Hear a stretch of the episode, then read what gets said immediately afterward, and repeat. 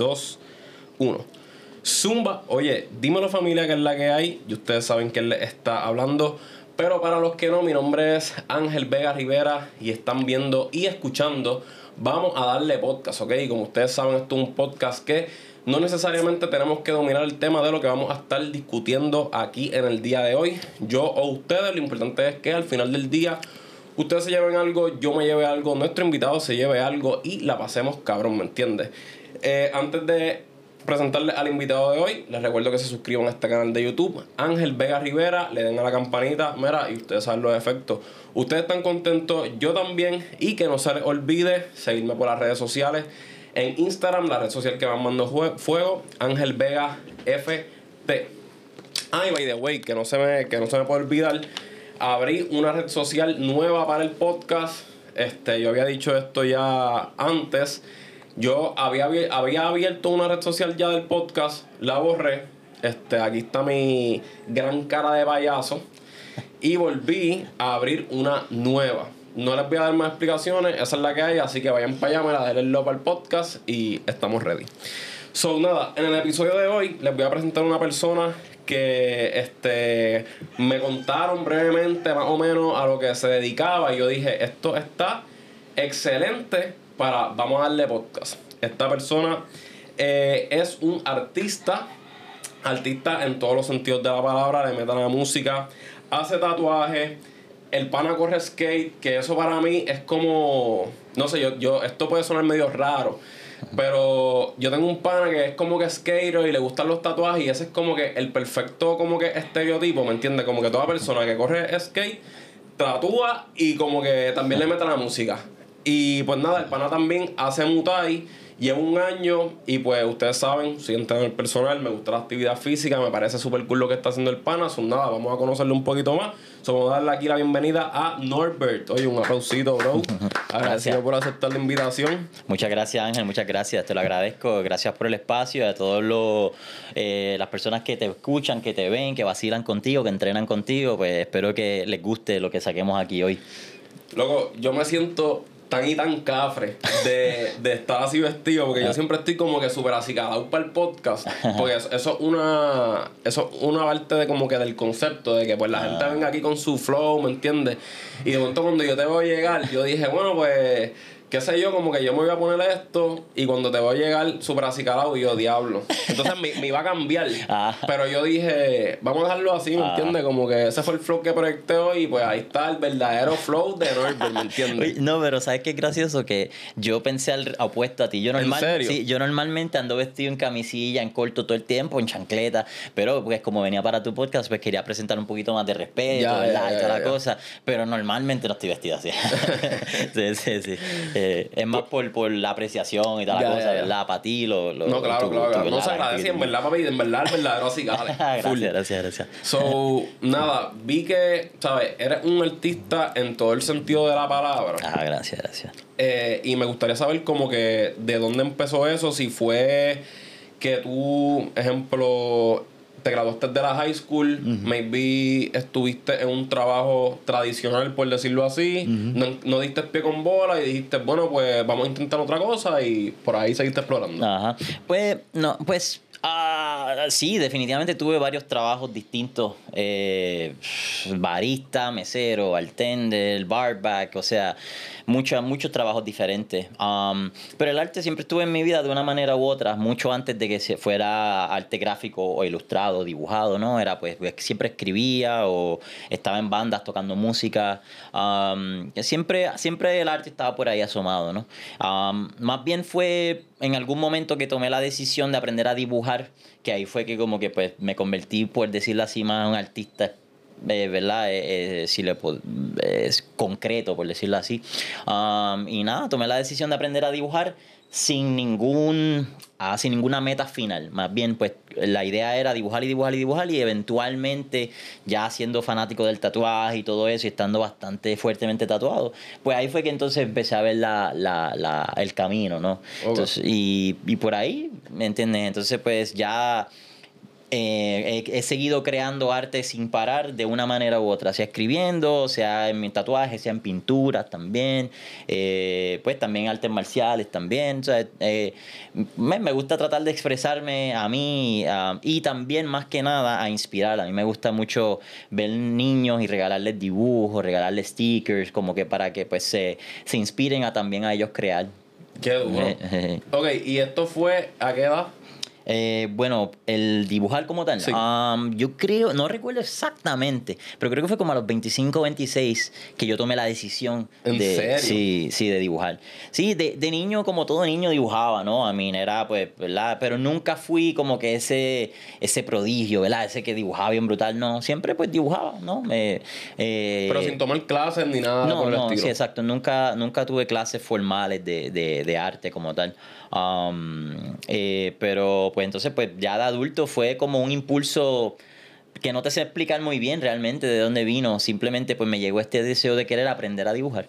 Y para comprometerme, que esto es algo que les recomiendo a todos cuando se quieran comprometer a algo, eh, automáticamente cogí bastante, lo que para mí en ese tiempo era bastante dinero y compré un montón de cosas de arte. Eso como que me obligué, yo dije, bueno, mínimo tengo que usar estas cosas, ¿no? So, compré libretas y pinceles y lápices y compré todo lo que pude, marcadores, y empecé a utilizarlo, a forzarme a usarlo, ¿no? A una mínimo una hora todos los días. Y de ahí, de hecho, hay hasta personas que me he encontrado que no veía hace tiempo y me dice, mano, yo me acuerdo cuando te veía en la barbería y mientras esperabas en lo que te recortaban, estabas dibujando y toda la cosa, ¿no? Que pues, era algo constante, constante, constante.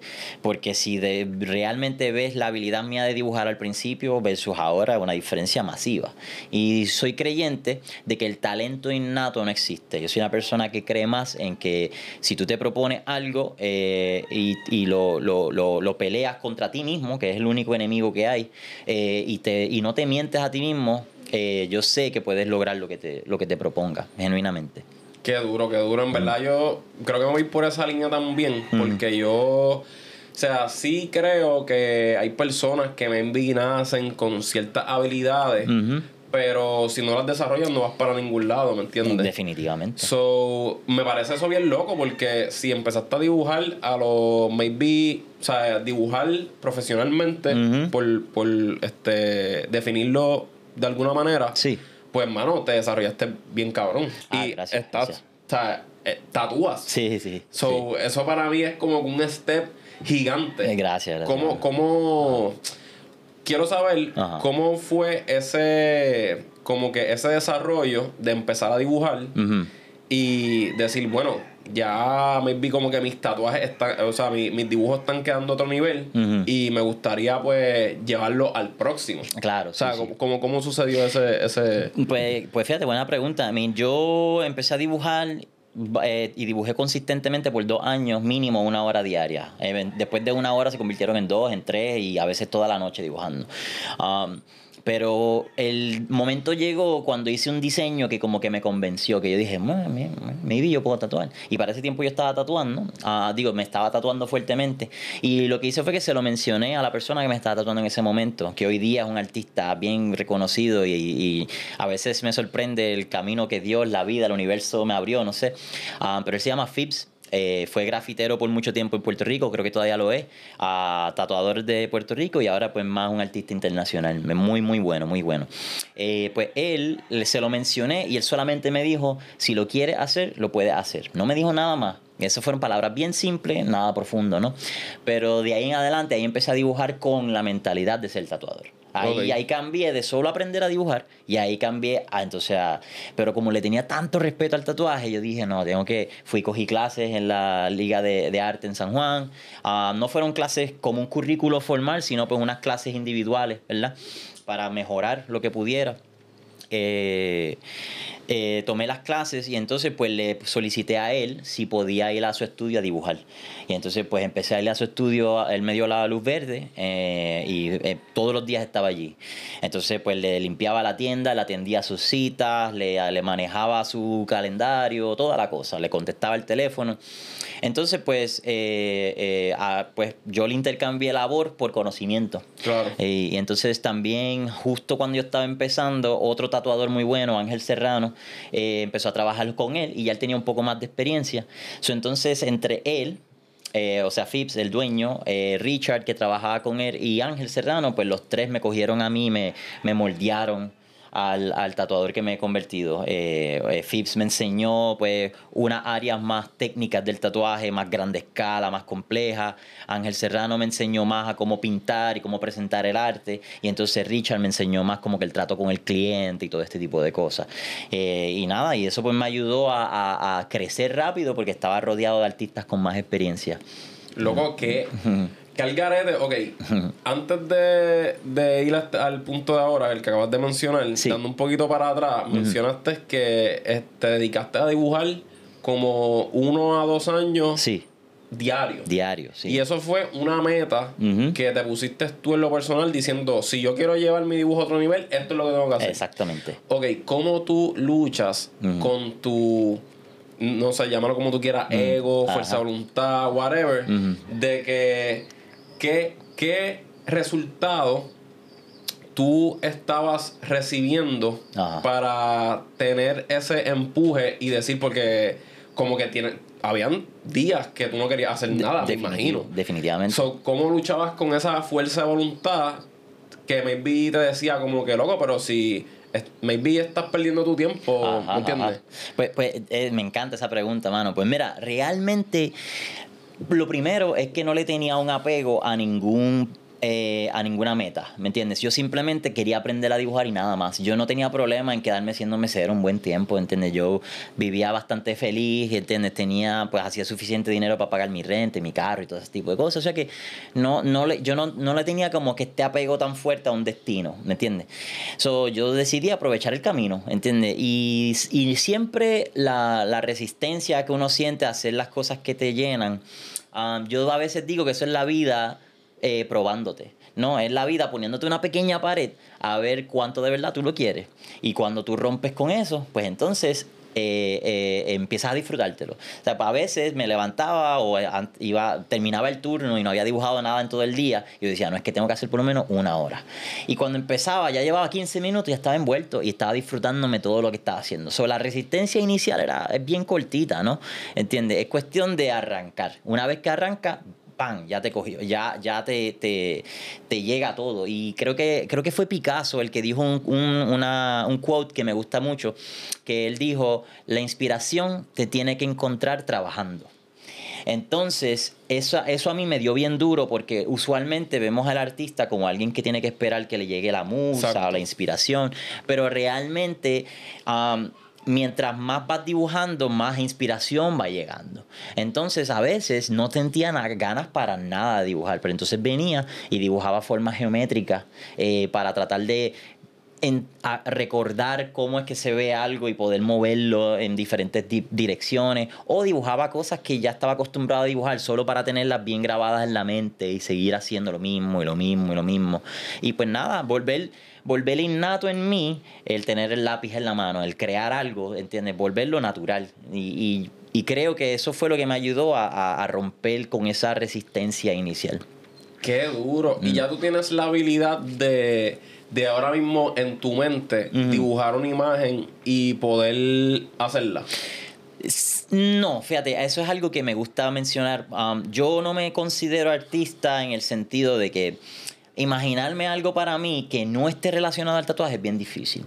No sé por qué um, tengo una tendencia bien natural de pensar en cosas que vienen del tatuaje tradicional o clásico. Por ejemplo, pues pantera o daga o rosas o cualquier tipo de flor o imágenes del arte tradicional japonés. O sea, lo que me llega a la mente es cosas que se, se crearon para el tatuaje. No es arte. Eh, por ejemplo, si yo me siento aquí a tratar de dibujar tu cara, no va a quedar bien, ¿entiendes? No, no, no, no hay manera. No puedo dibujar realismo, se me hace bien difícil, eh, admiro a quien lo pueda hacer.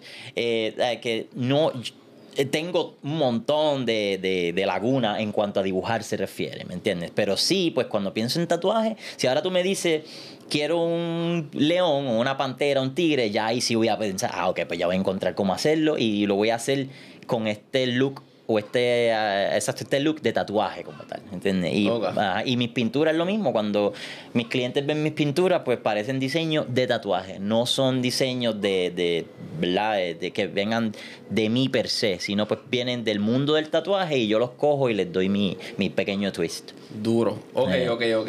¿Y qué, o sea, después, cuando estabas dibujando, a la misma vez, pues empezaste como que a, a experimentar con la pintura?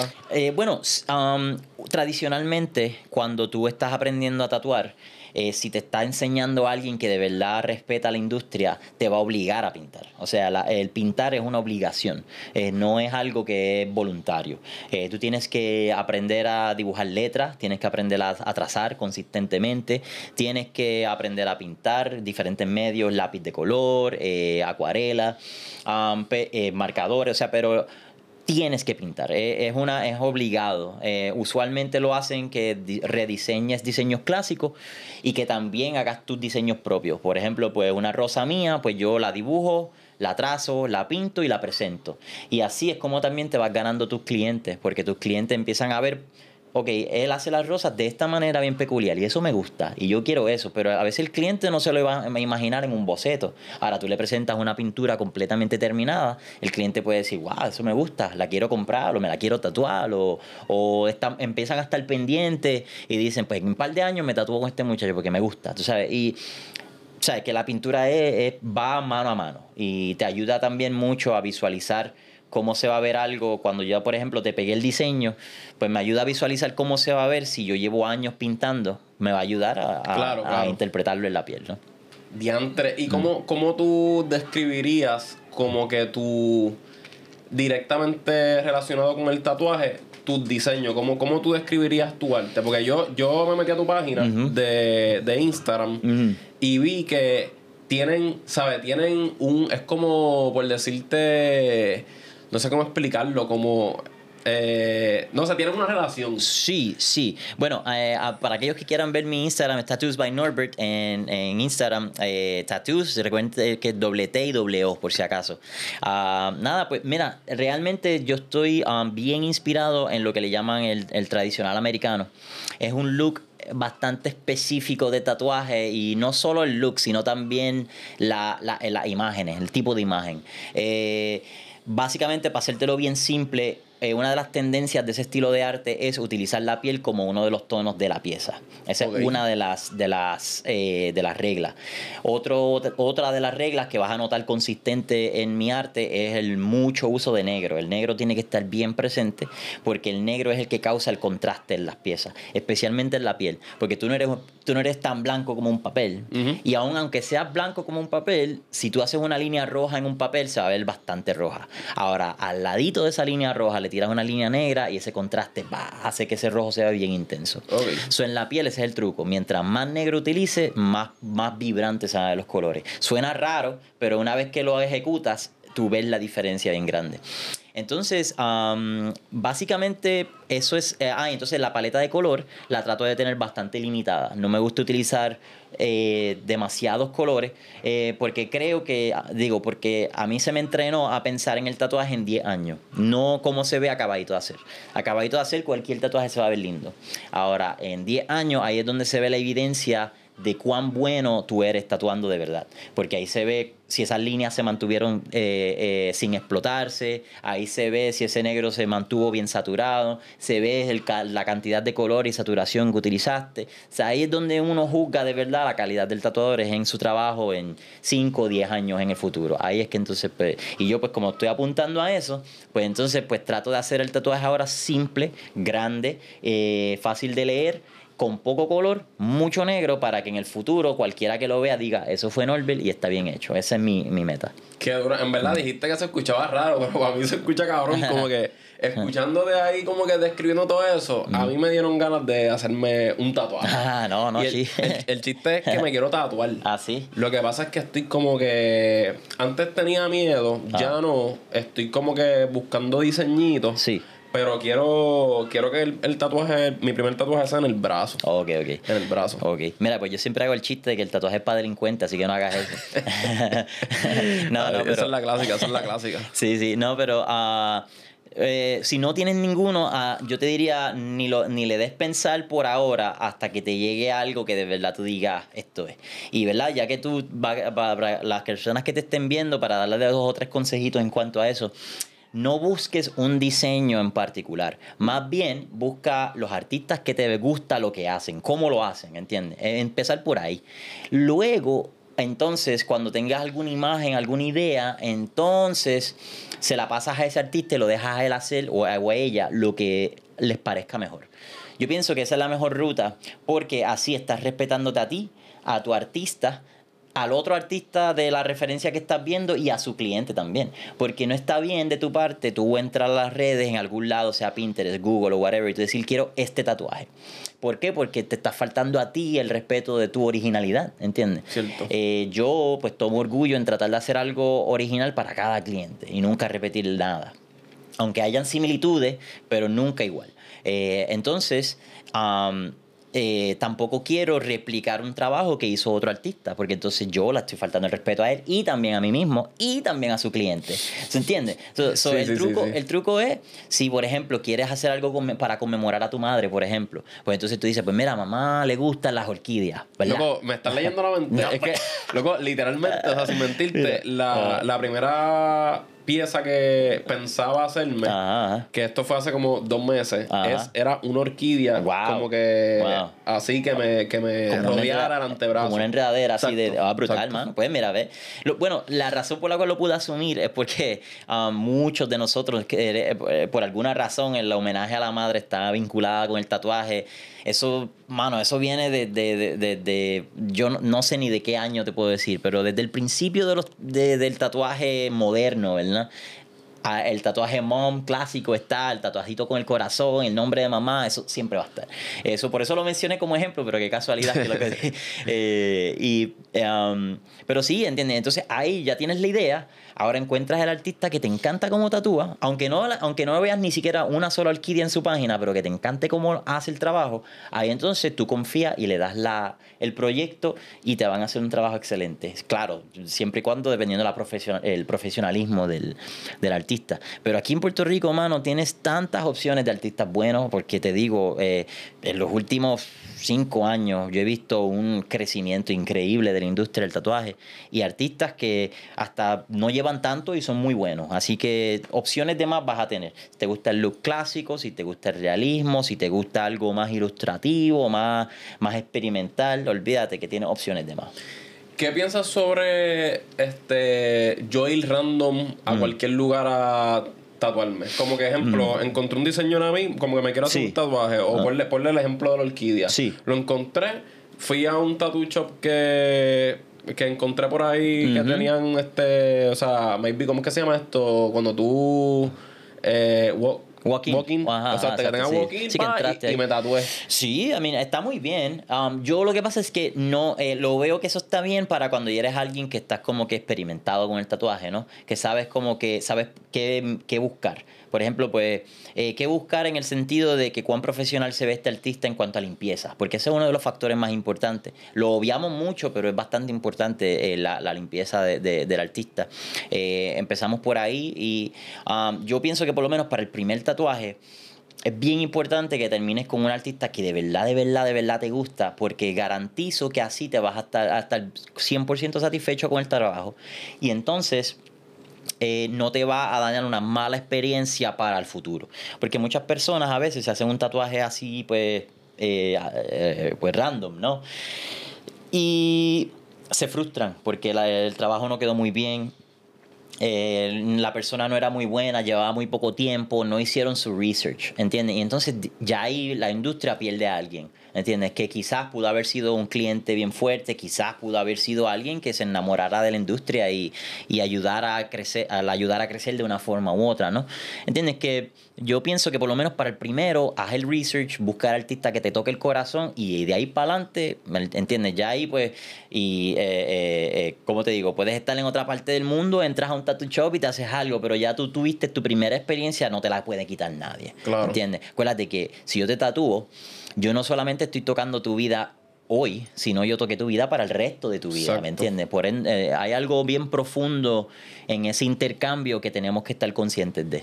Diablo, loco, me, me encanta literalmente cómo hablas de, de, básicamente, de tu trabajo. Ah, gracias, mano. Porque, qué sé yo, o sea, lo, lo pintas de una manera súper linda y estuvo súper duro también que mencionaras eso, de- o sea, que pensaras en qué pudo haber pasado si esa persona que se tatuó y tuvo la mala experiencia, que hubiese pasado si hubiese tenido una buena experiencia. Porque pensaste también en la mala, que es como que maybe dio un review súper malo a sus llega a sus allegados y maybe esas personas querían tatuarse y no se van a tatuar. So, ujú. como que en verdad me pareció bien loca eh, esa vuelta, en verdad. Yeah, estuvo, yeah. Qué bien, qué bien. dura. ¿Tu primer tatuaje cuál fue? Ah, este que está aquí, mano, ah, está malito, pero eso fue, tenía 17 años cuando me hice eso.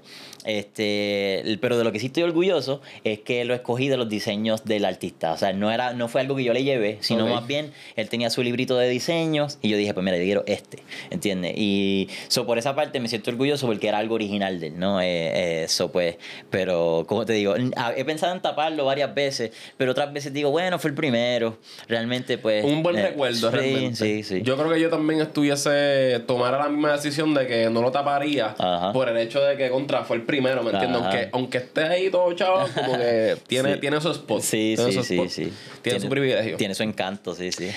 Este, estamos llegando ya a la media hora. Vamos a tomar la pequeña pausita y volvemos. Ajá. Pero quiero este, hablar de número uno, los cover-ups. Ah. Porque eso es como que algo que me interesa saber porque siempre, siempre he escuchado, obviamente no, no tengo ningún tatuaje, eso, no, no te puedo hablar este, por, con 100% de la experiencia, pero siempre cuando le van a hacer un cover-up a una persona, siempre he escuchado que pues no lo quieren, no lo, no lo hago. Sí, No, sí. Yo, yo no lo voy a hacer. Entiendo, So, entiendo. Quiero saber el por qué y entonces retomar que cómo fue que esto se fue poniendo como que más serio y lo convertiste en tu negocio. ok, seguro. Así que pausito volvemos familia. Zumba. Ok, so nos quedamos los cover-ups. Ajá. ¿Qué es la que hay con, con eso? Bueno, um, varios, varias, varias cosas. Eh, El cover es algo que es bien retante porque la pieza siempre va a estar ahí. Eh, uno lo que tiene que hacer como artista es tratar de distraer el ojo para que no caiga. O sea, si tú observas la pieza, tu ojo no caiga como que ah, hay algo ahí, ¿no? El truco eh, que yo más he encontrado que funciona, es, vamos a poner que tengo un tatuaje, um, vamos a poner aquí, ¿verdad?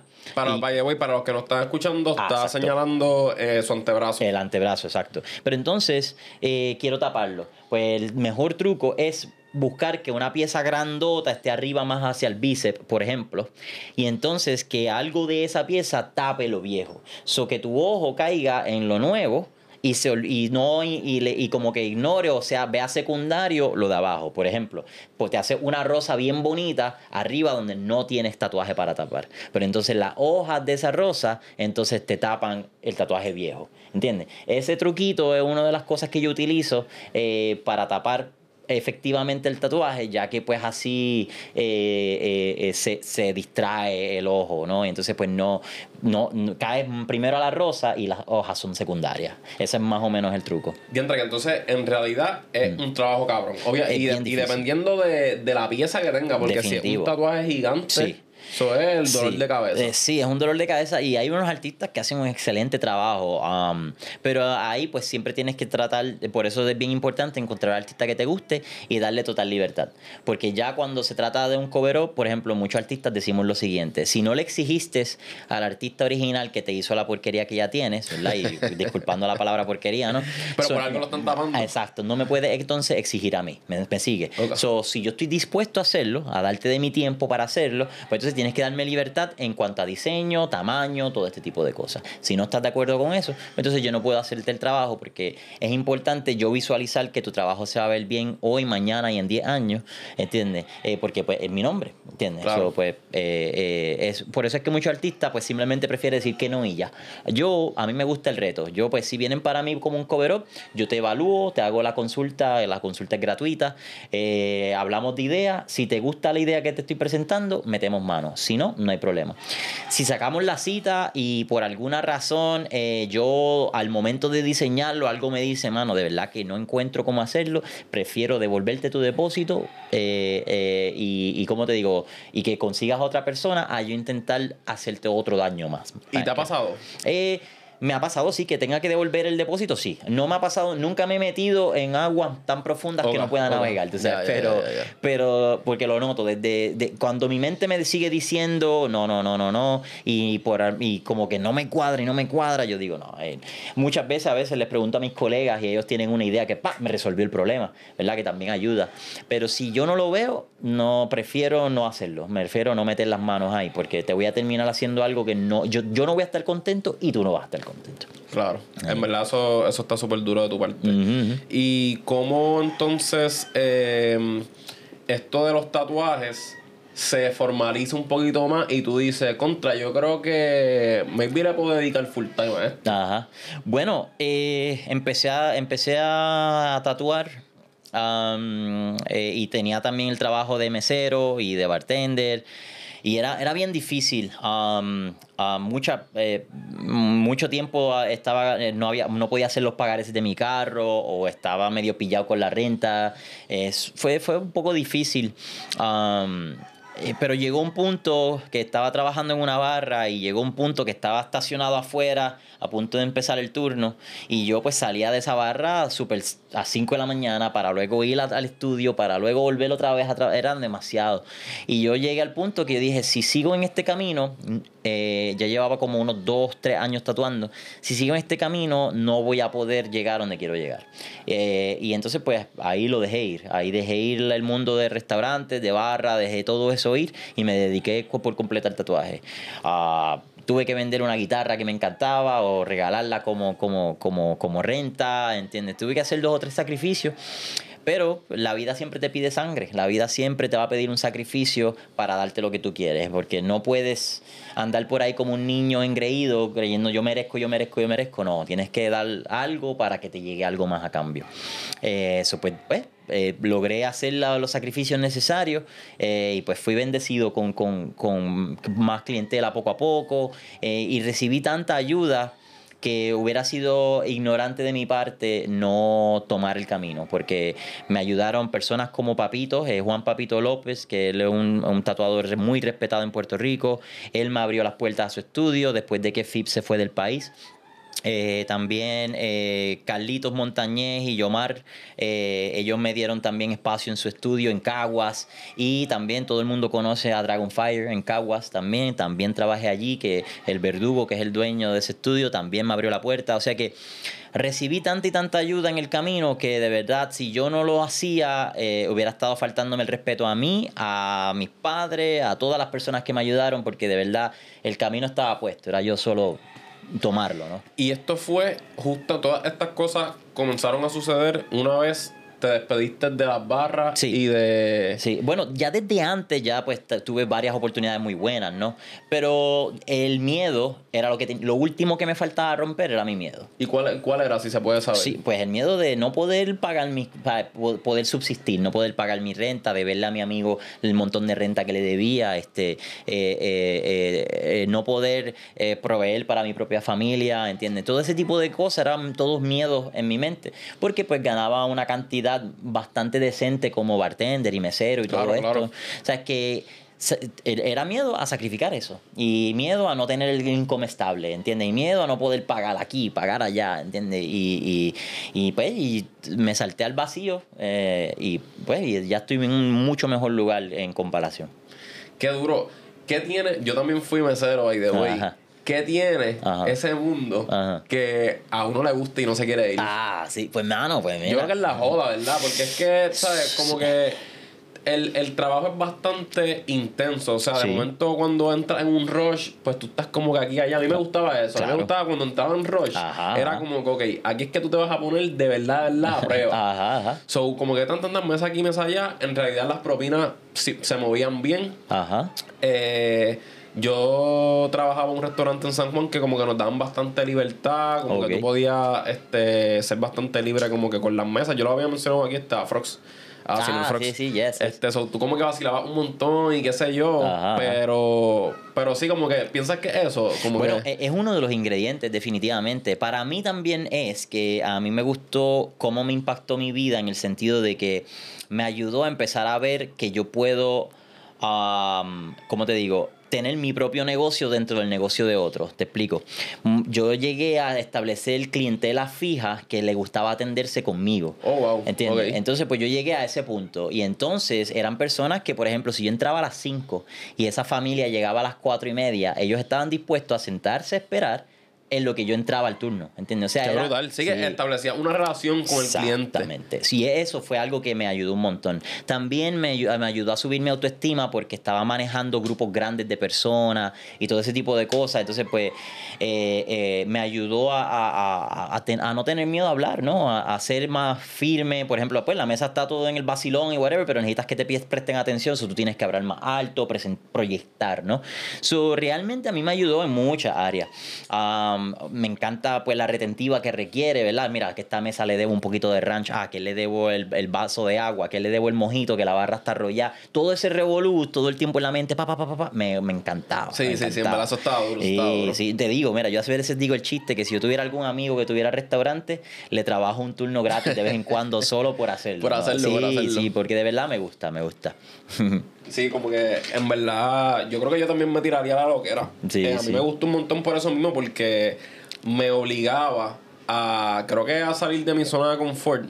Y pues en, allá en ese restaurante venía mucho turista, so te- me forzaba a hablar inglés. Ah, también. Y pues básicamente la dinámica del restaurante era entretenimiento. Ajá. So, de alguna manera u otra, cada, cada mesero tenía su como que su propia manera de hacer ese clic con la mesa. Tú Yeah. le podías montar cualquier conversación. Me imagino que no está tan lejos de lo que tú también hacías. Ajá. Pero ya uno tenía como que su ganchito. Claro. Para entonces como que... Nada, este, bondear con la mesa y, y encargarse de que la, de que la pasen súper bien. Definitivo. Mira, yo te, te- te cuento rapidito así. Yo tuve una historia que a mí no se me va a olvidar nunca. Una pareja que estaban, se notaba que estaban discutiendo, ¿verdad? Y, y yo no sé por qué, mano. Yo sentí como un deseo bien fuerte. Y yo, cuando fui a atenderlo, yo les, los, los miré bien serio y les pregunté, mira, ¿y por qué ustedes están discutiendo? Ustedes se van a sentar a comer. ¿Por qué no comen primero? Se tratan con cariño, amor y toda la cuestión, y entonces luego pues tienen la discusión, pero denle la pausa ahora, quizá. Y mano, y de ahí para adelante se convirtieron en clientes fieles, pero una cosa eh, eh, eh, que yo no podía creerlo. O sea, ellos estaban, todo el tiempo me, me daban propina de, de más en cantidades realmente ridículas, ¿no? ¿Entiendes? Pero fue todo por ese pues por, pues, por esos cojones, ¿no? Sí, de, de no, ser un presentado, literal. ¿entiendes? Y pues, y me asusté, sea, como que me puse nervioso al decirlo, pero es que algo en mí sentía que tenía que decírselo. Y mano, y pues de ahí para y entonces pues ese tipo de cositas así me encantaba que sucedieran en, en, en, en el restaurante, así con los clientes y todo eso me fascinaba, man. Qué duro. Eh, sí, sí. Entonces, ok, Ajá.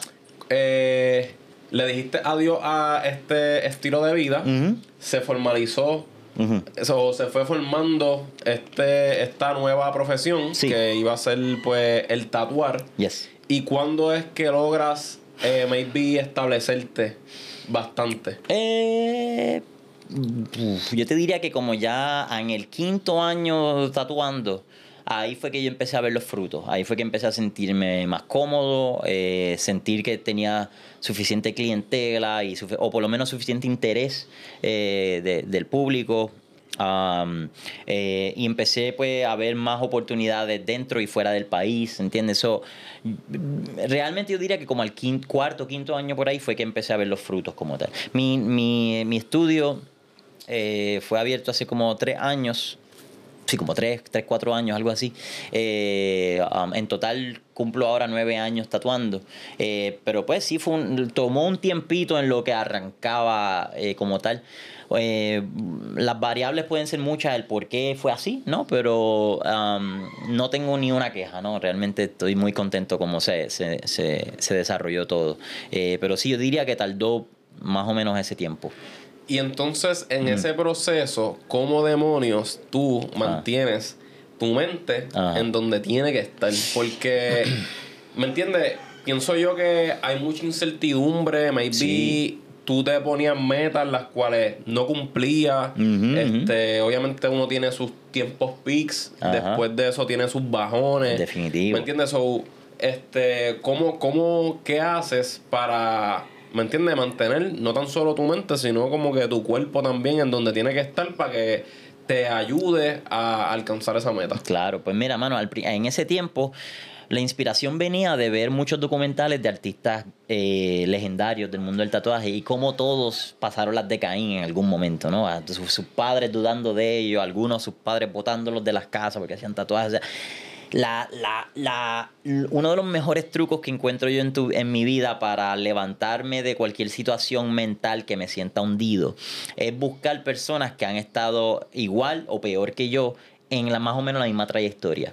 Y eso me ayuda a inspirarme, porque yo digo, bueno, mano, si ellos pueden, ¿por qué yo no puedo? Y si ellos pudieron en tiempos que eran más difíciles, ¿por qué yo no puedo que ahora que tengo la información del mundo en mi bolsillo? ¿Entiendes? Entonces, pues eh, yo nunca quiero culpar factores externos por mi, mi, falla o donde yo esté parado en la vida. Yo prefiero culparme a mí.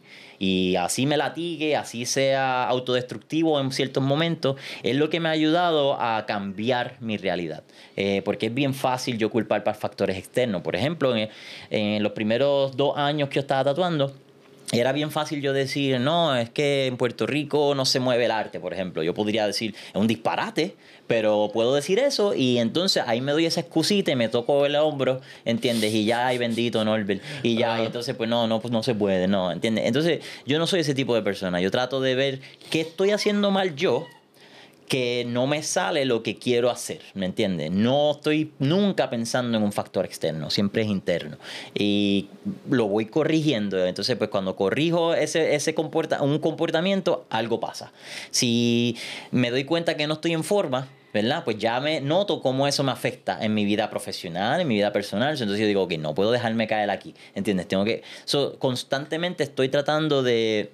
de um, eh, arreglar, perfeccionar, enmendar, aprender, eh, nunca aceptar que donde estoy, eh, estoy está todo correcto, ¿no? Porque pueden haber pueden haber tendencias mías negativas que estoy haciendo haciéndome daño a mí mismo sin darme cuenta puedo estar tratando mal a alguien puedo estar no prestando la atención a mis clientes correctamente o sea pueden estar pasando muchísimas cosas que es bien fácil dejarlas pasar por alto.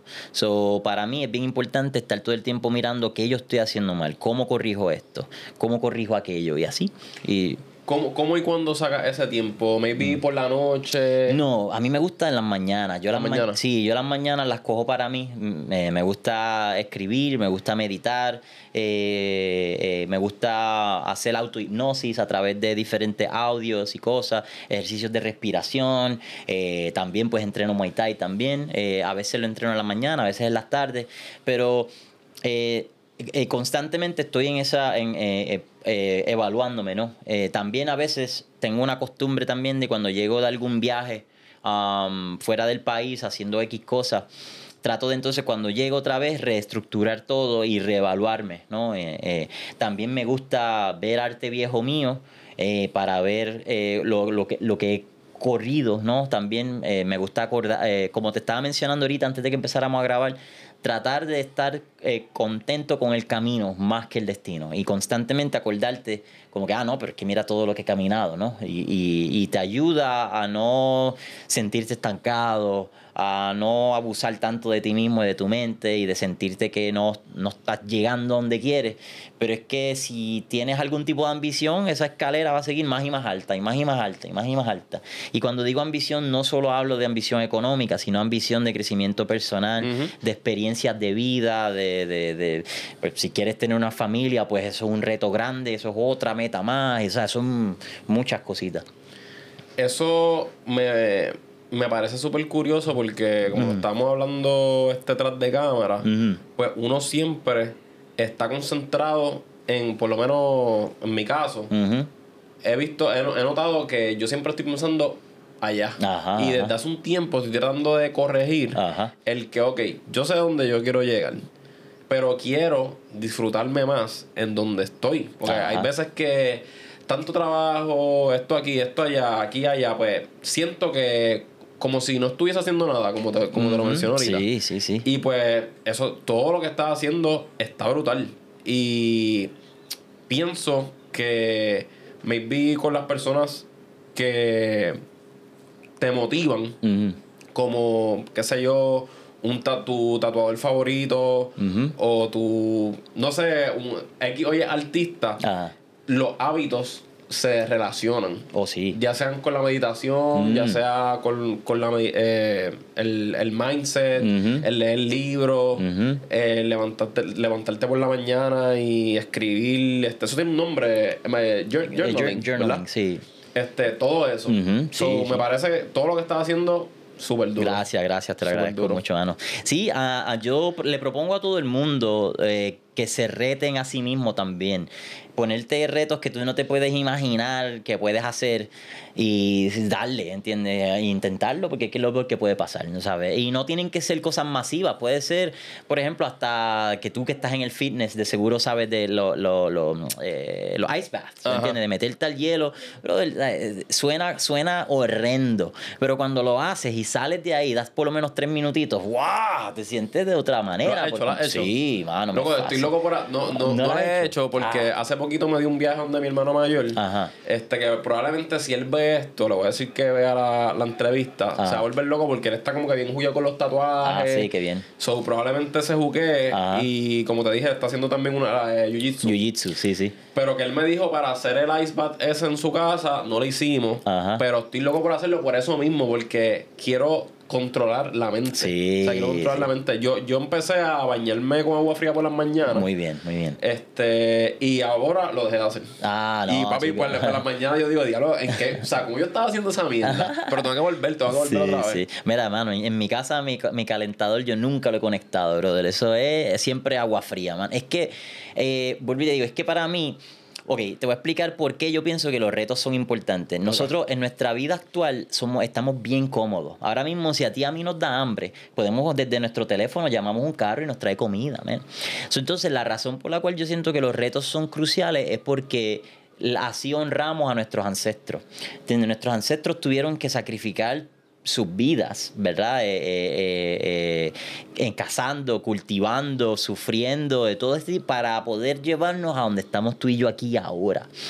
Entonces, pues, yo creo que nuestros cerebros no están diseñados, ni nuestro cuerpo, ni nuestro cerebro, ni ni siquiera nuestras almas, están diseñadas para estar en este estado tan eh, cómodo como en el que nos encontramos. Que el único estrés de la mayoría de las personas puede ser trabajo, dinero, ¿entiendes? Ese es básico, pero, pero no estás saliendo a tener que cazar tu comida, no, estás, eh, no, no, no te vas a morir en la intemperie, no tiene, o sea... eh, que en, relativo a nuestros ancestros todos estamos cómodos, ¿entiendes? ¿Sabes? El aire acondicionado era algo de ricos antes y entonces ahora hasta el más pobre tiene aire acondicionado, ¿no? So, ese- eso para mí es crucial. So, si tú puedes encontrarte un challenge de algo, se hace el pull-ups, se hace el yoga, se hace el- algún arte marcial, sea el hielo, sea bañarte en agua fría todas las mañanas, yo creo que eso es un- está honrando a tus ancestros y estás eh, volviendo tu cuerpo más potente contra el estrés, contra la ansiedad y contra la depresión. Porque entonces tú dices, pues, o sea, yo sobrepasé esto, so, ¿qué me va a hacer a mí esto? ¿Qué me va a hacer a mí un poquito de tristeza, tristeza si mira lo que yo pasé? ¿Entiendes? O sea, me sigue. Ese tipo de cosas eh, yo, yo creo que ayuda. Y no solo creo, sino que realmente tenemos data científico que te te presenta que el yoga, que la meditación, que el hielo, que todo este tipo de, de challenge es extra beneficioso para tu vida. ¿Entiendes? Que si ya tenemos eh, es como yo siempre digo, mira, lo- lo- los budistas y los hindúes nos llevan diciendo por más de 7000 años que la meditación es una de las mejores cosas que tú puedes hacer por tu vida. Y hoy día la ciencia no también nos los confirma. So, mano, no hay break de que no lo hagas, ¿entiendes? Claro. Te, te estás, tú no me puedes decir a mí que te quieres a ti mismo si no haces una de estas dos cosas. Porque entonces, si sabes ya que sin lugar a duda te va a beneficiar, tienes que hacerlo, ¿entiendes? Esta, es, es no, no solamente por ti, sino por tu familia, por tus empleados, por tus eh, colegas de trabajo, por tu jefe, por la sociedad entera. A todos nos conviene que nos sentemos a bregar nuestras mierdas, meditemos, nos metamos al hielito, ¿entiendes? Suframos un poquito en artes marciales o entrenamiento físico como lo haces tú, pero mano, ponte a sufrir a propósito y te prometo que cuando venga sufrimiento que no te esperas, ¿verdad? Pues, pues la pasada de alguien que ama o el colapso de un sueño, este tipo de cosas, vas a estar más firme porque te, te estás sometiendo a ti mismo bajo sufrimiento, honrando también a tus ancestros a la vez. Que para mí es la ruta que hay que tomar. Qué duro, qué duro, en verdad. Eso está, eso está cabrón. Yo, yo hasta estoy aquí como que motivado pensando porque quiero comprar un. Por lo menos quiero empezar con lo, de, con lo del hielo. Ajá. Y quiero comprar como un dumpster. Ajá. y por lo menos, qué sé yo, al mes, una vez al mes. Sí. pa, este, las bolsitas de hielo y me meto ahí por lo menos tres, cinco minutos, lo que sea. Este, pero estoy súper de acuerdo en eso de que. Y pero es- ahora mismo estoy pecando de eso. Ajá. Porque yo como que tenía este mis hábitos súper estrictos. Me levantaba por la mañana, leía 10 minutos. Muy bien. Este. Cogía solcito afuera, como que natural, Sí, vitamina D muy bien, muy bien. etcétera. También estaba haciendo como que journaling. Ahora mismo estoy siendo como que inconsistente. Ajá, ajá. Pero estoy súper claro de que todas esas cosas eh, te preparan tu mente Definitivo. para cuando te vayas a enfrentar a cosas más fuertes como lo acabas de explicar. Ujú. Realmente vas a estar mucho más preparado Sí. y vas a saber eh, cómo controlarlas. Claro, Porque la, o sea, creo que no sé por cuántos años hemos escuchado de que tu peor enemigo es la mente. No, definitivo. O sea, sí, proba- sí. probablemente tú en algún momento no, no ni siquiera pensabas que ibas a estar en el punto de ahora, que ibas a estar con tu propio negocio, tatuando a personas, ¿me entiendes? definitivo. Porque o era muy difícil o no lo ibas a hacer y tú empezaste tarde, o sea, Sí, como quien sí. dice, 20 a los 25 años empezaste a, a ah, dibujar. ajá, ajá. So, eso está súper cabrón. Sí, de, de gracias. verdad que sí. Gracias, mano. Oye, pero también yo no soy, yo no soy mega perfecto en, en estos, ¿cómo te puedo decir? En estos Los hábitos. hábitos. No, definitivamente te mentiría si te dijera que estoy siempre consistente en ello. Lo que sí estoy, trato de, de no abandonarlos por completo. ¿Me entiendes? Eh, eh, porque entonces ahí me estoy dejando ir a mí mismo. Y no, eh, y sería, sería imprudente de mi parte, ¿no? Porque entonces me han dado tanto que entonces yo ignorarlo, pues entonces yo estoy, eh, estoy pues condenándome a mí mismo técnicamente, ¿no?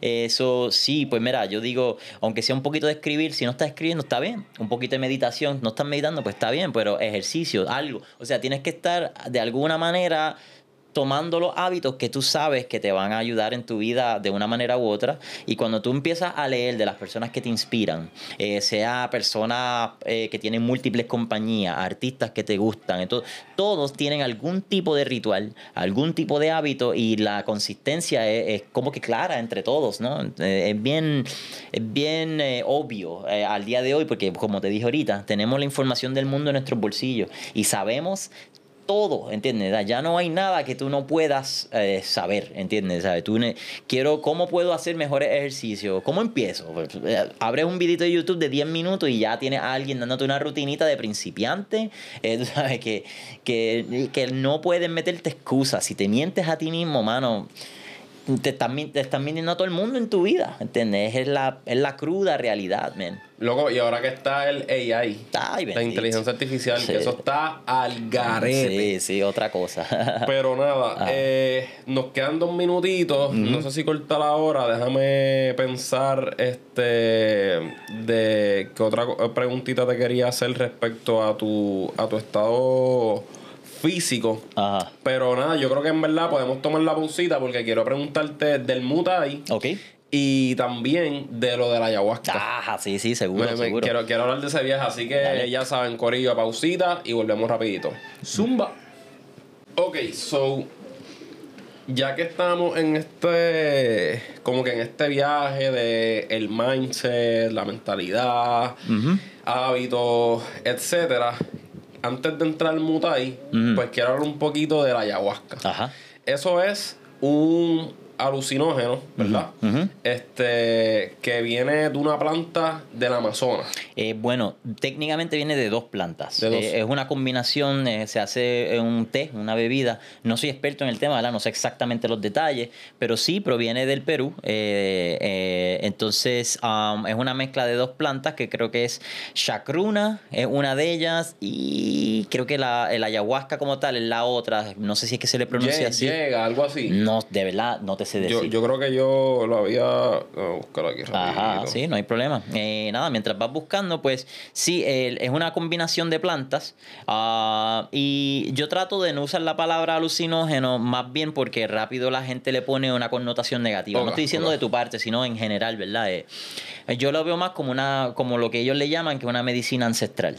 Eh, entonces, es un ritual bien bonito en el cual la persona que te lo está proveyendo te hace unos ciertos, ciertos cantos eh, que le llaman ícaros. Los ícaros es una manera de ellos cantar y es bien lindo, mano. Es algo que te toca el corazón.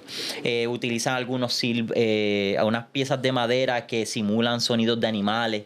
Los soplan y suena como un leopardo, como a pájaros, ¿entiendes? Te tocan música con diferentes tipos de instrumentos ancestrales y, realmente el, ritual en su esencia es hermoso. Um, los resultados, o sea, el proceso de la ayahuasca es bien distinto para todo el mundo. Y varía también por sesión. Puede ser que tú tengas siete sesiones y las pases de maravilla como una montaña rusa y tengas la octava que te zumbe al precipicio del infierno y te encuentras con todos tus fangos personales, los daños que le has hecho a otro, eh, daños que te han hecho a ti. Eh, ¡Wow! O sea, es fuerte. Ah, eh, eh, bien intenso, bien intenso. Para mí, el, retiro que yo hice de un fin de semana con estas personas, esto fue bien impactante para mi vida. Cambió mi vida, mi percepción de mí mismo, percepción de, la naturaleza, la percepción del tema de Dios. Eh, esto me tocó el alma de muchas maneras distintas. Y sin él no sería la persona que soy hoy, ah, definitivamente. Em, ¿Esto fue cuándo, perdón? No, no te preocupes, ¿no? Eh, dos años atrás. no, ya hay tres, tres, tres, años atrás, sí. Sí. Eh, ah, no, bueno, de dos a tres por ahí. No estoy, no estoy muy seguro. Es que yo con el tiempo soy pésimo. No, eh, Sí, pero, mano, um, la, la, la, la, las experiencias pueden, como te mencioné, pueden fluctuar entre bien lindo a bien fuerte. Eh, puedes un ratito estar montado en una águila viendo hasta tus abuelos que ya no están aquí con nosotros, ¿verdad? Eh, y en otro momento puedes estar viendo todos los traumas que has vivido desde niño. Eso a mí me pasó en una de las de, de los rituales y fue fuerte porque cuando hablamos de trauma no eh, nos imaginamos rápido cosas bien horribles que nos han pasado, pero no necesariamente eso. Por ejemplo, un ejemplo bien simple, vamos a poner que tu papá o tu mamá son sarcásticos, esa es su, su, manera de chistear. Pero entonces tú de niño no entiendes lo que es sarcasmo, ¿verdad? So te dicen un comentario sarcásticamente con no ninguna mala intención, pero tú no entiendes el sarcasmo y tú lo internalizas como un trauma, ¿entiendes? Por ejemplo, eh, eh, ah, vente fea, por ejemplo, dice una nena, qué sé yo, pero ella no entiende que no le están diciendo fea de que es fea, ¿verdad? pero ella lo internaliza como fea porque ya no entiende que es sarcasmo. So, eso es un trauma que está ahí. Eh, por ejemplo, yo a mí me pasó que yo estaba viendo en, como, en, como si fuera una película las veces que mis padres discutieron, eh, eh, cuando yo era muy niño, las películas de horror que se supone que yo no viera muy joven, estaban ahí, esas imágenes. Sí, brother. Ok. Ah, y perdón por interrumpirte. No, no, no, tranquilo. Quiero saber dos cosas. La primera, ¿por qué fue que quisiste como que experimentar el ayahuasca? Eso es uno. Y dos, me dijiste que a principio eh, que empieza el ritual, eh, te hacen como que los cánticos y eso. Sí. Eso, ¿sabes? ¿Solamente lo hiciste el ayahuasca una sola vez? No, no, lo, he hecho en total, lo he hecho tres veces, eh, pero una de las, en un retiro lo hice dos veces en el mismo fin de semana. Eh, exacto, sí. ¿Qué? en eh, el mismo, en el mismo trip, por decirlo así, en el mismo viaje que. No, no, al otro día. Ajá, exacto, sí, sí, como que un día uno y al otro día otro. así fue como que fue consecutivo. sí, te digo, lo que, lo que te iba mencionando, ve eh, en nuestro subconsciente, hasta donde yo tengo entendido, puedo estar incorrecto, pero creo que hasta, hasta eh, eh, científicos neurológicos están de acuerdo, tu subconsciente graba absolutamente todo lo que tú has vivido en tu vida, todo. lo único que pues no, el cerebro le cuesta mucha energía recordar cada pequeño detalle de tu vida, pero eso está todo almacenado ahí y eso causa ciertos comportamientos de ti hacia ti mismo, hacia los demás, en todo este tipo de cosas. Eh, eh, tus, tus tendencias de adicción usualmente tienes, están vinculadas a algo que está en tu subconsciente, sea porque tu padre lo hacía, sea porque te sientes que no te merecen nada, whatever, son múltiples razones, ¿verdad? Que, eh, eh, eh, cuestiones, trastornos sexuales en el sentido de que sea muy adicto al sexo, muy adicto a la pornografía, eso también está ahí, porque quizás se te presentó la, la pornografía muy joven, cuando no entendías lo que estaba sucediendo y todo eso se registró ahí. Para que tengas una idea, en uno de, las, de los rituales yo vi un chico que él durante el, ritual, um, él sentía que se estaba asfixiando y él estaba desesperado, desesperado. Y entonces um, los facilitadores, que es como se le llaman a los chamanes y todo eso, ellos pues lo ayudaron y lograron mermar la situación, ¿verdad? Entonces al otro día estoy hablando con él y él me contó esto está increíble. Él me contó que durante el ritual él se estaba viendo a él mismo cuando él estaba naciendo y él estaba naciendo con el cordón umbilical ahorcándolo. Y ese trauma, sí, y ese trauma estaba en su subconsciente y él no sabía que eso le había pasado. Entonces, cuando él lo ve, lo ve como desde una tercera persona, ¿verdad? Entonces, pues, eh, y sentía el dolor que su, su versión bebé estaba sintiendo, ¿no? So, por eso, pues, él estaba desesperado tratando de quitarse el cordón umbilical, aunque estaba ya aquí adulto, como estamos hablando tú y yo. Entonces, pues, se comunica con su madre y su madre le dejó saber que sí, eso a él le pasó cuando él era niño, y eso él no lo sabía. So, hasta ese detalle que en el momento que estás llegando a la, vida, ya, ya estás traumado, ya te pasó esto, ¿entiendes? Puede ser que hasta la nalga que te da el doctor al, ver si, está, si, si, llora, hasta eso quizás es uno de los traumas que tenemos metido ahí. Loco, qué algare. Pero está súper cool. Sí, sí. Entonces, ¿por qué fue que quisiste hacer el... Ah, pues, pues mira, um, el viaje. Eh, ¿verdad? Eh, eh, cuando los alucinógenos entraron a mi vida, noté que causaron un impacto bien importante. O sea, yo era alguien bien miserable, bien negativo, bien una persona bien depresiva, realmente hasta pues, suicida, ¿no? Realmente llegué tener eh, eh, atentos hacia mí mismo. Eh, horrendo, mano. Una, pasé por, por, por pues, y, la mayoría era todo autoinducido porque mi vida en comparación a otros es una bendición. O sea, que no estoy diciendo un ay bendito de mí, ¿no? Pero eh, los alucinógenos me ayudaron, por ejemplo, la primera vez que lo hice me ayudaron a apreciar la playa, a apreciar la ola, a apreciar las estrellas y fue así con el stick, fue lo primero que entró a mi vida. Pero entonces afortunadamente, gracias a, lo que sea que existe, eh, eh, eh tenía amistades a mi alrededor que no trataban eso como un party, sino siempre era como algo medio ritualístico. Era como que dos veces al año, tres veces al año nos reuníamos en una playita, amistades buenas, gente buena, entonces pues, y teníamos esos momentos entre amistades. Eh, sea fuera con eh, psilocibina, que son los hongos mágicos, o LSD. Pero entonces, ya desde antes de eso, algo en mí me llamaba hacia la ayahuasca, porque yo recuerdo haber visto documentales de ayahuasca sin antes haber hecho nada. Yo no bebía, yo no fumaba nada. Pero había visto eso y algo me llamaba de eso. No sé por qué, me llamaba. Y nada, entonces un día hablando en un restaurante con un tipo que yo no conocía para nada, estoy hablando con él y conectamos bien brutal. La conversación se puso profunda rápido en cuanto a todo, o sea, desde política, espiritualidad, este, eh, todo, de inseguridades, o sea, nos fuimos hablando como si fuéramos amigos de años. Entonces, y ahí él me contó de su experiencia cuando él me contó esa experiencia, yo dije, diablo, ¿y dónde lo hiciste? ¿En Perú? ¿En Costa Rica? Whatever. Y él me dijo, no, mira, fue aquí en Puerto Rico. Y me contó que hay una facilitadora, una chamana, que ella viaja a diferentes partes del mundo a llevar la medicina. Y me dijo, mira, coincidentemente, dentro de un mes va a haber un ritual. Y me pasó el contacto. Y cuando me pasó el contacto, automáticamente yo me contacté con ella y ahí empecé el proceso de preparación. Y el proceso de preparación, pues por recomendación de ella misma, te dice, eh, tienes que estar un mes o preferiblemente estar un mes sin sexo, sin masturbación, sin alcohol, eh, si las comidas bien poca sal, eh, eliminar el azúcar lo más posible, o sea, tratar de estar lo más clean que tú puedas estar para, para el ritual. Eso yo lo hice pues diligentemente, estuve el mes completo haciendo todas las instrucciones que me dieron. De hecho, algo que quizás no has escuchado de ello, hay algo que se llama cambó. El cambó es una, otro de los métodos que utilizan para prepararte para la ayahuasca y está bien fuerte. Eh, básicamente es, te queman en ciertas partes del cuerpo, te hacen unos puntitos con incienso y te ponen ahí veneno de una rana. Y ese veneno eh, te intoxica el cuerpo de la peor manera que te puedes imaginar. O sea, vas a vas a vomitar, pero como nunca has vomitado en tu vida, eh, diarreas, eh, sudas, lloras, mocos, eh, es algo, una experiencia horrenda. ¿Lo hiciste? Sí, sí, eh, dura como media hora y lo hice tres veces en preparación, ah, una vez en semana en preparación para el ritual de ayahuasca. Okay. horrible, te digo, de las peores experiencias de tu vida, pero cuando terminas eso se siente increíble, te sientes bien livianito, te sientes bien como en una, como en una almohadita flotando por el mundo por ahí. Es brutal. Eh, que sí sientes esa limpieza genuinamente eh, brutal.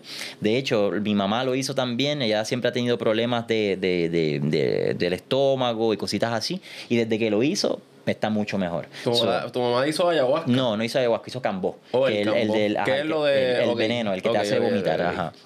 Eh, sí, eh, que ella me, la, la, facilitadora me recomendó eso. Yo hice literalmente todo lo que me recomendó al pie de la letra.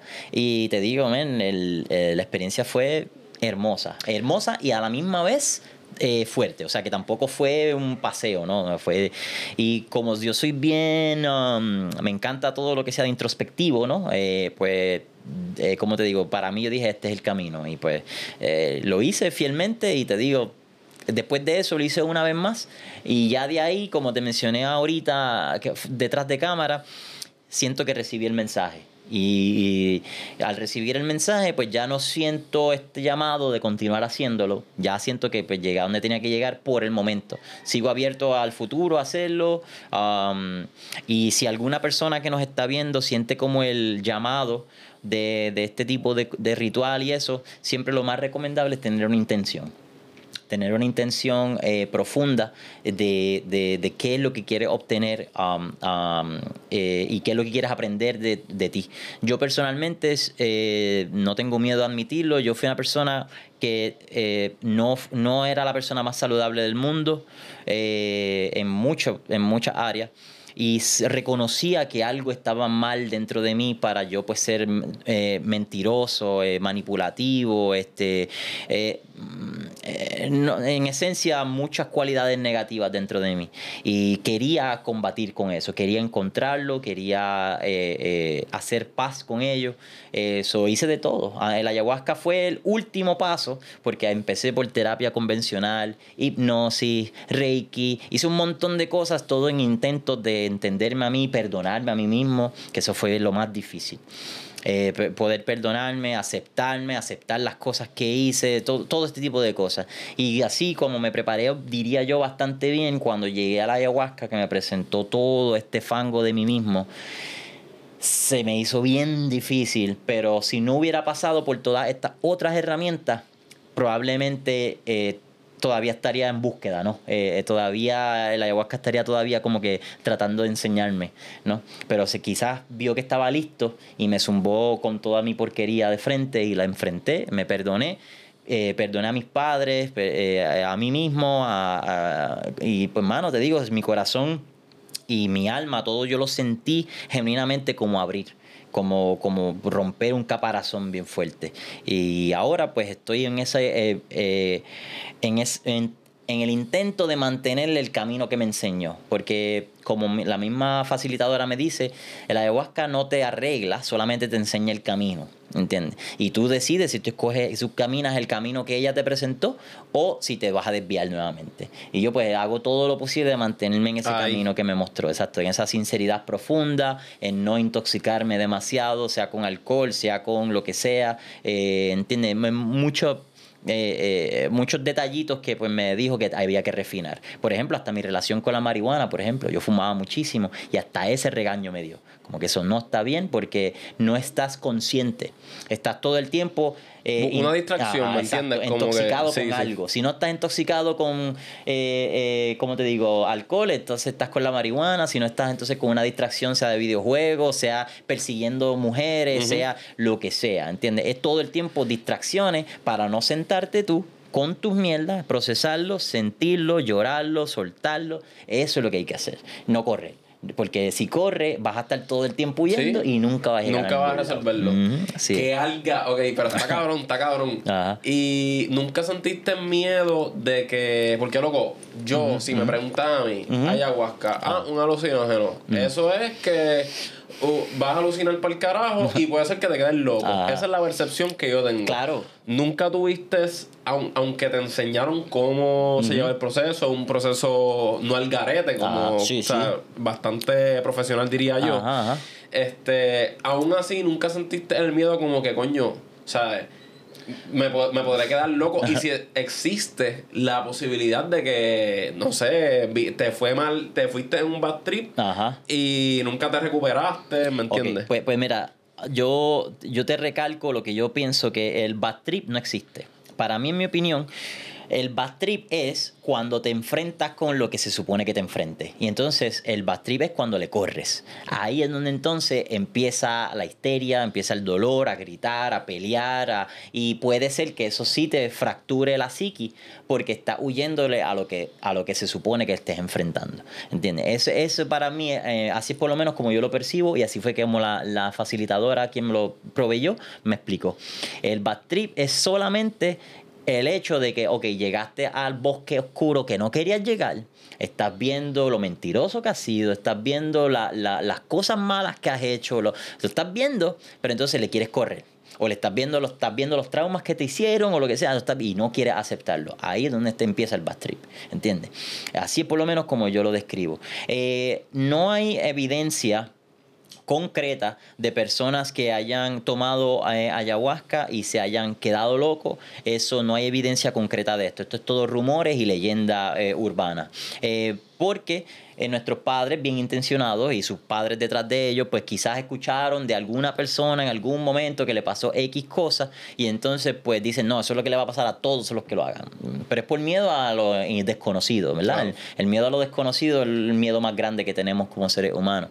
Eh, eh, yo personalmente pienso que si tú tienes, eh, si el, esto te llama y no lo estás haciendo por ser un vacilón, por party, whatever, y tú encuentras una persona, porque te va a llegar, esa es la cosa, que si te toca, te va a llegar. O sea, por ejemplo, puede ser que ahora mismo yo esté hablando aquí contigo y alguien que nos está escuchando lo oye y eso y empieza a so- resonarle en el corazón y empieza a buscar información y de la nada, un día solito llega alguien y le da un número de teléfono, un contacto y ¡pap! y llegó. Si te llega a tu vida así, yo te prometo que no va a pasar nada.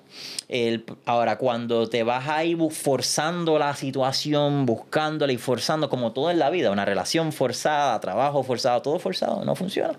¿Entiendes? Así es que, así es que como es. Eh, eh, así que yo de- genuinamente creo que no hay de qué tener miedo. Ahora, vas a sentir miedo. Porque vas a ver cosas que tú no te puedes imaginar sean tan siquiera reales. ¿Me entiendes? Eh, por ejemplo, tan simple como no ver el piso y tú poder ver a la gente como una bola de energía, ¿entiendes? Y no verles facciones, no ver nada de su rostro, solamente y como si el roto el, el piso fuera infinito. eh, eh, digo, no existe, ¿verdad? Y como que y parece como una telaraña eh, que, que te enseña que todo está conectado a todo lo demás. Por ejemplo, esa visión te la trato de describir y lo que yo vi, pues, o sea, se queda corto, ¿verdad? Pero de la manera en que lo que te quiero llevar es que está tan crazy que tú puedes decir, mano, me estoy volviendo loco, ¿entiendes? O sea, tú ves eso y te, te, te, eh, te asusta, o sea, es imposible que no. Es que a todas estas se me olvida, tú estás despierto, ¿verdad? Sí, sí, sí. Porque exacto, yo le estaba diciendo a Norbert que yo este, hice LSD para mis tiempos de, de la high. Yo creo que esta es la primera vez que estoy compartiendo esto en público. Ah, ok. Y normal, lo hice dos veces. Fueron, las dos veces fueron una dosis bastante pequeña. Ok. Este, creo que fue un tap de 250 miligramos, mitad y mitad. La primera vez lo hice en un bosque. En un bosque, en un mirador. Este, pero la experiencia estuvo otro nivel, ¿me entiendes? Porque siempre de las personas externas en el círculo, pues decían, ah, te vas a ir en la mala, como que el backstage, whatever. En verdad, so- lo- los sonidos del bosque, de los animales, los sentía sumamente intensos. La noche se veía brutal, como que yo sentía las nubes que pasaban como si súper lento, o sea, lo podía apreciar todo, las luces, la luna, como una conexión ahí con la luna bien al garo, no sé ni cómo diablos explicarlo. Ajá. Esa fue la primera vez. Y la segunda vez fue viendo, esto no va a creer, pero viendo el juego del Clásico Mundial de Puerto Rico y em, Holanda. Ok. No me acuerdo para qué año fue eso. Pero fue de los mejores juegos de mi vida. y después nos fuimos un viaje con los panas, pero se me olvida que tú, uno está despierto. Sí, sí, sí. So, eso está bien loco, que en un viaje, o sea, en, en- sí, un viaje tan intenso que estés despierto, por eso es que es como que tiene que ser supervisado. Sí, sí, preferiblemente, sí, sí, sí, definitivo. No, y entonces también am, el LSD es una, es, eh, eh, es una versión eh, eh, pequeñita a lo que es el ayahuasca. O sea, eh, el ayahuasca es, es, es mucho más fuerte, o sea, pero muchísimo más. Que Y, te, y la dosis, y la dosis tiene que ser a propósito, fuerte, para... Sí, eh, creo que ahí la, la dosis, eh, el facilitador usualmente, hasta donde tengo entendido, ellos dictan más o menos dependiendo de tu energía y, y tu experiencia y todo este tipo de cosas y de tu seguridad y todo eso, ellos dictan más o menos la cantidad eh, eh, que ellos te dan la tacita.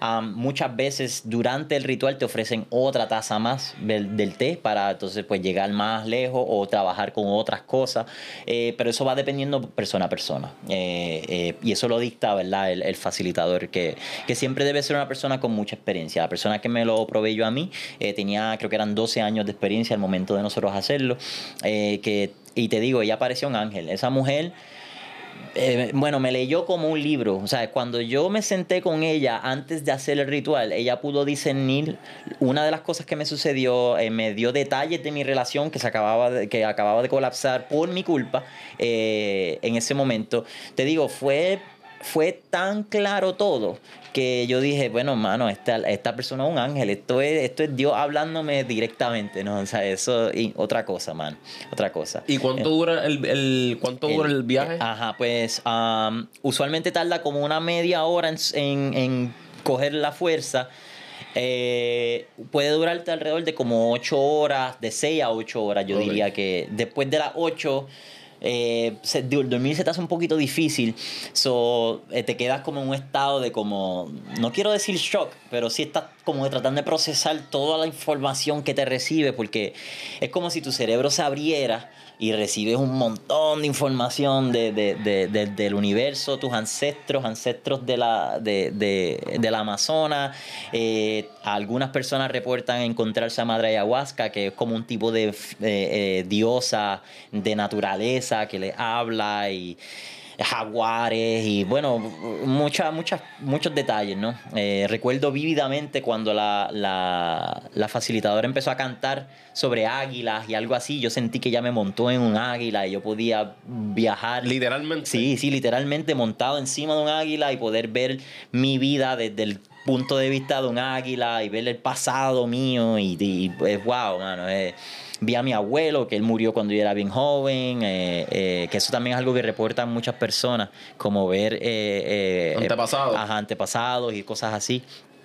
Sí, te digo, vi a mi mamá y hubo un momento también bien profundo que yo escuché, había una de las chicas que estaba al lado mío en su, en su experiencia, pero ella estaba llorando bien profundamente y yo sentía como el llanto de ella, yo estaba conectado a ella y yo sentía como si el llanto de ella fuera el llanto de toda mujer que ha existido desde el principio de los tiempos hasta el día de hoy en sus diferentes experiencias, ¿no? Y así era como yo lo sentía y yo me, yo me acercaba al oído de ella y lo escuchaba y yo me tocaba mi propio corazón y yo sentía como el llanto de ella me estaba sanando a mí. Era algo, pero wow, mano. Loco, qué intenso. Es increíble, bro. Te digo, te sigo dando detalles y, y me, a- me- se me paran los pelos porque es que experimenté cosas que Pues, eh, y sí, hay unas cosas feas también. Hubo una chica que pareció que ella estaba poseída, hermano. Pero cuando tuve una película de exorcismo, era eso. Era, eran gritos bien malévolos y, una, y distorsionando el cuerpo. Y era algo, pero que lo recuerdo ahora y me, me, me causa mucha emoción porque fue bien intenso presenciarlo. Que al que le llame, de verdad, yo lo recomiendo a ojos cerrados, pero tienes que estar listo de enfrentarte a ti y de soltar. Y de el control tienes que dejarlo ir en la vida. Eso es algo de que en ese momento te vas a dar cuenta que no puedo controlarlo. Ya una vez que te tienes esos vendas puestas y ya está ese té dentro de ti, tienes que soltar el control. Porque si te tratas de controlar y tratas de no dejarte ir, ese Va a ser va a ser horrible. Sí, sí. Wow, pero este, como bien mencionaste, eh, eso ha jugado bastante a favor a la persona que Sí, eres hoy día. no, definitivamente, sí, definitivamente, sí, sí. Entonces, eh, nada, pasando entonces, eh, ¿verdad? Para pa, lo del el Mutai, Ajá. que te quería preguntar. ¿cómo, ¿cómo fue que entonces como que llega al Mutai? Pues nítido, men. ¿Fue pues- relacionado con esto de la ayahuasca? Eh, no, no, no necesariamente, pero ah, quizá hay un poco de conexión. Yo cuando terminé lo de la ayahuasca sentía que tenía que hacer algo físico porque ya no estaba corriendo tanta patineta, no estaba como que prestando la atención a mi cuerpo. Y pues empecé, yo dije, bueno, para mantener el margen espiritual, déjame empezar con el yoga. So, empecé con el yoga eh, y me gustó mucho, lo estuve haciendo por, yo te diría, unos 5 o 6 meses por ahí más o menos y me encantó. Pero como que sentía que algo faltaba. Yo decía, ok, esto me gusta, pero todavía no es, no es. Y ahí entonces pues empecé a ir al gimnasio, a levantar pesas, incorporando el yoga también, ¿no? Y entonces pues yo decía, ok, ya estoy llegando, pero todavía esto no Falta es. algo. Ajá. Y cuando llegué al Muay Thai, mano, ahí yo dije, aquí está. Esto fue, te digo, me volví adicto, pero instantáneamente. Entonces, eh, ya yo tenía como un deseo de ir a Tailandia, que es donde nació este deporte, ¿verdad? Entonces, pues un día estoy en la playa y tenía, eh, había consumido unos poquitos de hongo y entonces pues estaba haciendo ejercicios básicos de Muay Thai, los estaba haciendo en la playa porque estaba solo. Y ahí fue que sentí este llamado bien grande que tenía que arrancar para Tailandia. Y ahí tomé la decisión. Así. Así. O sea, fue, eh, te digo, yo, yo estaba, me acuerdo, la, la- en la- en la orilla de la playa hasta la cintura y haciendo diferentes movidas de- del, del Muay Thai, lo que le llaman shadowboxing, ¿no? Eh, y sentí el llamado bien fuerte y ahí yo dije, voy para allá. Y empecé a hacer el research de los gimnasios allá, de toda la cosa. Y pues compré pasaje, pa, pa, pa, pa, arranqué. Y estuve entrenando en Tailandia dos meses como si fuera un, un peleador eh, profesional. O sea, por la mañana, por la tarde, corriendo dos veces al día. O sea, entrené con ellos intensamente. Ok, Eh, stop. Ah, sí. Eh, dos preguntitas. Cuéntame, La primera.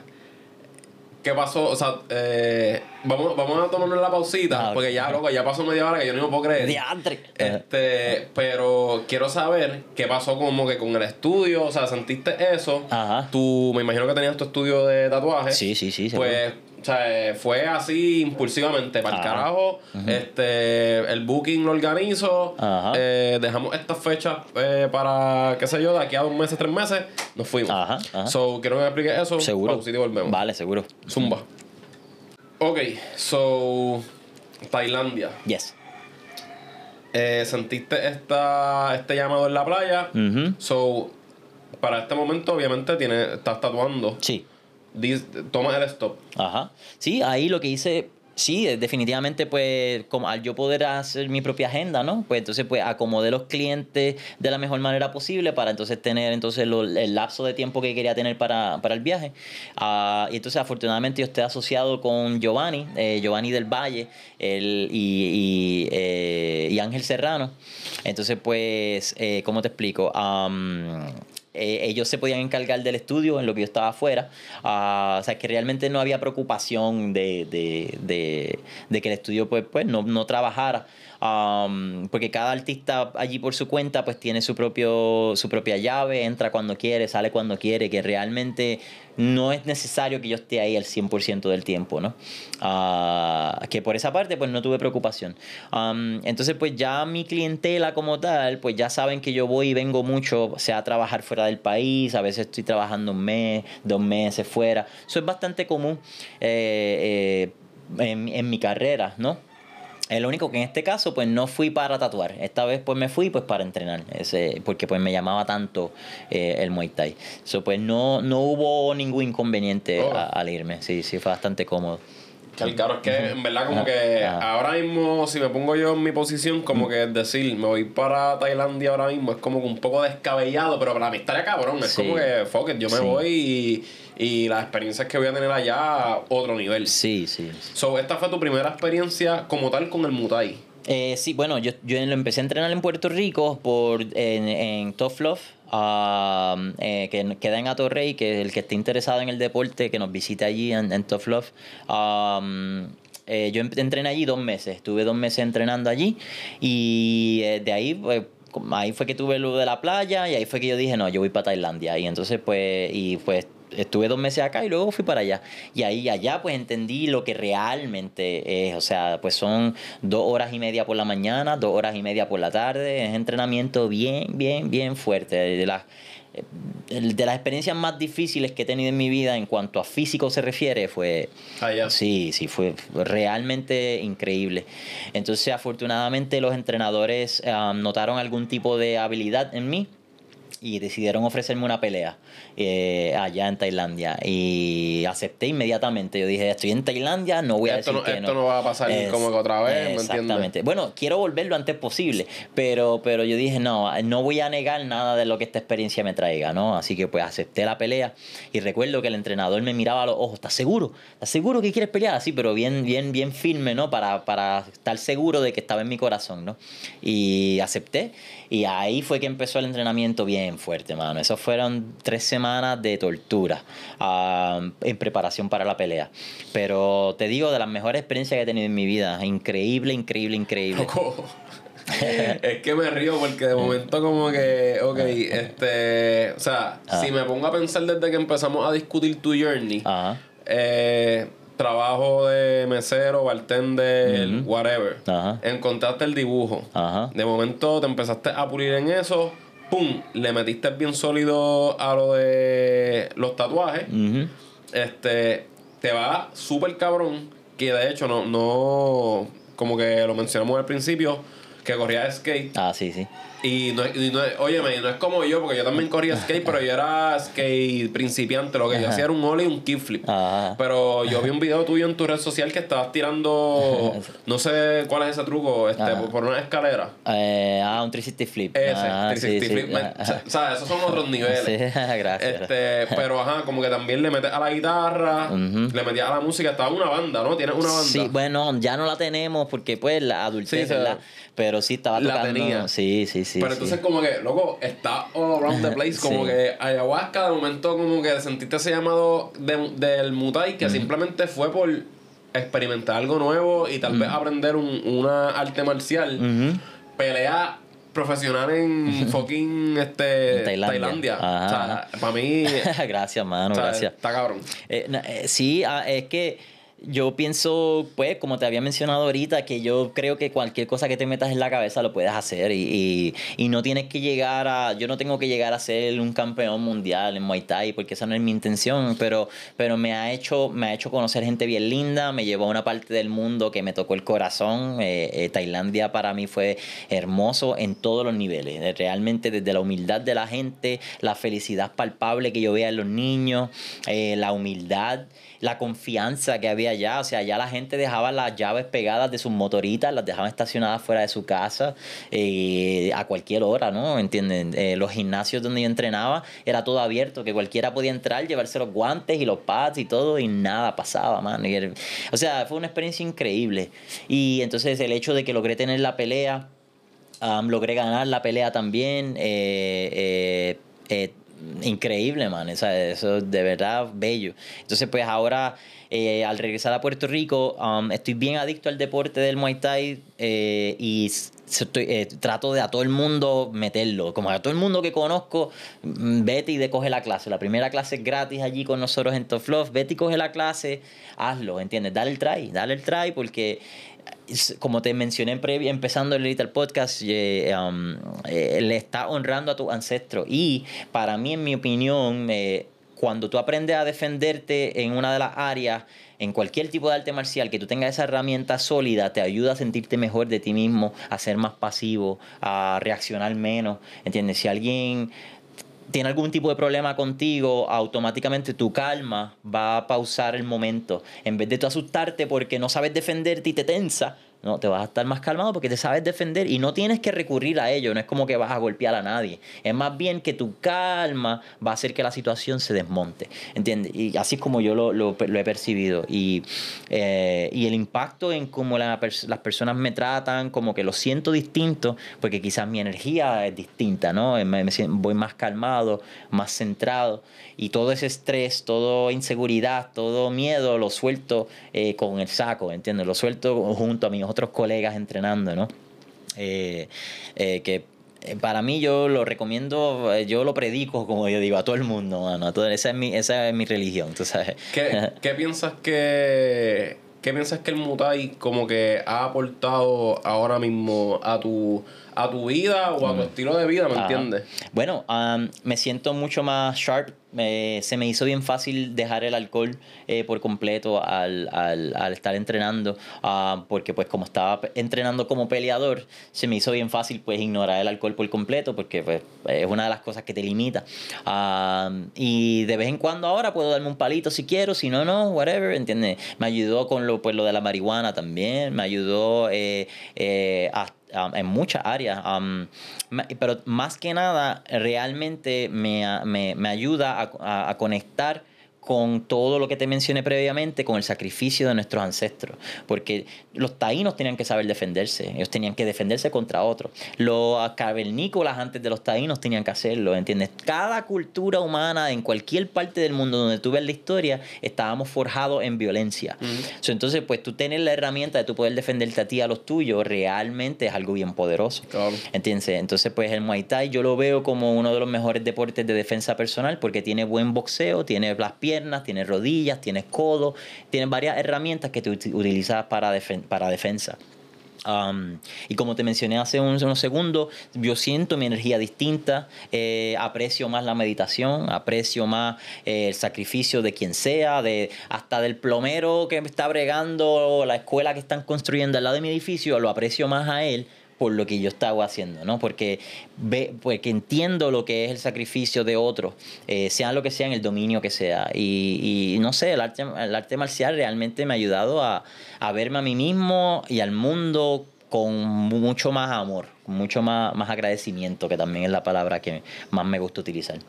Bello, bro. De verdad que, loco, para mí esto ha sido una fucking experiencia, ah. como que el podcast de verdad que me ha encantado demasiado. Gracias, hermano. Este, pienso que en verdad un par de gente va a conectar con él. Te tengo las últimas dos preguntas que siempre hago del podcast. Zumba. La primera, bien general, que le recomendaría a cualquier persona que quiera empezar lo que sea, mm. ya sea algún deporte, ya sea algo artístico, ya sea una carrera profesional, ya sea su propio negocio, lo que sea. Ok. Bueno, número uno, no tener miedo, porque si lo quieres crear, si tienes esa idea y lo puedes visualizar, eso es la vida, el universo, Dios, lo que sea que tú quieras creer, no importa lo que sea, te está dando un mensaje, persigue ese mensaje. Es, bien importante, en mi opinión, eso, no, porque te estás mintiendo a ti mismo y estás ignorando los señales de la vida si no lo haces. Eh, y métele, inviértele algo de una manera u otra. Como te mencioné ahorita, si tienes dos o tres chavitos, empieza a comprar los materiales. Por ejemplo, como hiciste tú, tú eres entrenador personal, lo haces muy bien, pero tú llegaste a un punto y dijiste, tengo que comprar el equipo. So, pues te zumbaste pa, y compraste equipo y eso te ayuda a, no, espérate, no puedo dejarlo caer porque ya me invertí. Claro. So, se, te vuelves como accountable, es la palabra en inglés, no, en, español no sé la, la, traducción, pero te vuelves como responsable de, tu, de cuando tú le inviertes algo. No que se quede como un sueño, una paja mental, como decimos, ¿no? Eh, eh, si es artístico, lo mismo, como hice yo, bien, cómprate un montón de libretas y lápices y cursos y vete y coge unas clasecitas y ábrete a algo nuevo a una experiencia distinta que, y trata de rodearte de gente que lo sabe hacer, ¿entiendes? Y pues coge gotitas del, saber de ellos, ¿no? Es que esa, esos son los, consejos que daría eh, a cualquiera que quiera, cualquier camino que quieras coger, es ese. No te, no te, mientas a ti mismo, inviértele eh, y no tengas miedo. Y número dos, Mm. ¿qué le diría? Esto lo pu- puedes contestar las dos preguntas o solamente una. Mm. ¿Qué le diría Norbert del presente a Norbert del pasado o al revés? Este, Norbert del pasado a el de ahora. Wow. Wow. Norbert del presente al Lo pasado. puedes pensar, no tenemos prisa, como que. Sí, porque eh, literalmente creo que este un panita que entrevisté los otros días, saludos Jason, pues él como que dijo, diablo, tengo que, tengo que pensar. Ajá, ajá. Sí, no, me, me, me- hasta me sacaste emoción y toda esa pregunta me gustó mucho. Eh, mano, el Norbert del presente al del pasado, yo creo que lo primero que le diría es lo mismo que te acabo de decir ahora mismo, no tengas miedo. Yo perdí muchas oportunidades muy, muy buenas entre eh, de negocio, de inversión, de amistades, de relaciones también, por miedo. Eh, miedo, múltiples miedos distintos, miedo a, fracasar, múltiples miedos. Eh, para mí, el no tengas miedo, vas a estar bien. Y como te digo, y un abrazo a mi Norbert del pasado, yo creo que le hubiera venido muy, muy, muy bien. Eh, y el Norbert del pasado al presente, yo creo que le diría, estoy orgulloso. Yo creo que esa es- eso es- esas son las, las dos contestaciones que tendría. Bello. Hacho, loco, en verdad. Un placer. Yeah, no, el mío, Estoy mío. sumamente como que agradecido con, con esta experiencia. De verdad que la conversación pienso que estuvo súper cabrona. Mucha gente se la va a disfrutar. Yeah. Este, redes sociales, Yes. para que la gente te siga. Sí, sí, pues mira, eh, el Instagram mío de trabajo um, profesional es Tattoos by Norbert. Eh, el estudio eh, el del cual estoy asociado, um, que se llama Tradiciones underscore tattoo en Instagram también. Conmigo allí está trabajando Kevin Navarro, está trabajando Sean, está trabajando Giovanni del Valle. Eh, tenemos varios artistas muy buenos que también pues les imploro a que sigan la página de la tienda. Eh, también, si te interesa el Muay Thai, te interesa ponerte en forma y combatir eh, tu- tus propias inseguridades, llega a la Tough Love, eh, lo lo encuentras así mismo en Instagram. Am, nada, entonces, pues si quieres seguir más aventuras mías personales como tal, pues el Instagram es Nomad Norbert, eh, como nómada, Nomad Norbert en Instagram. Y nada, ahí estamos. Ahí lo tienen familia. Oye, espero que se hayan disfrutado del podcast. Recuerden suscribirse a este canal de YouTube. Ángel Vega Rivera. Óyeme, denle a la campanita. Ustedes se ponen contentos. Yo también. Seguimos creciendo. Seguimos este modificando y dándole upgrade a, a la plataforma. Para que así ofrecerle más entretenimiento a ustedes, más contenido de valor. Recuerden también seguirme en las redes sociales. Ángel Vega FT en Instagram, que es la red social que más mando fuego. Si me quieren seguir por TikTok, también me pueden seguir por allá de igual manera. Eso es otra parte de mí, como que más relax, este, simplemente haciendo yo. Este, recuerden también seguir la página del podcast en Instagram, así mismito. Vamos a darle el podcast, perdón, vamos a darle podcast. Eh, la página la empecé ahora, so va a ir poquito a poco cogiendo formita, pero ahí van a encontrar como que más contenido pues de este podcast. Y también subí mi primer blog este, a este canal, está en el playlist. Este, simplemente quiero poder ayudarlos como que específicamente en el área del fitness un poquitito más.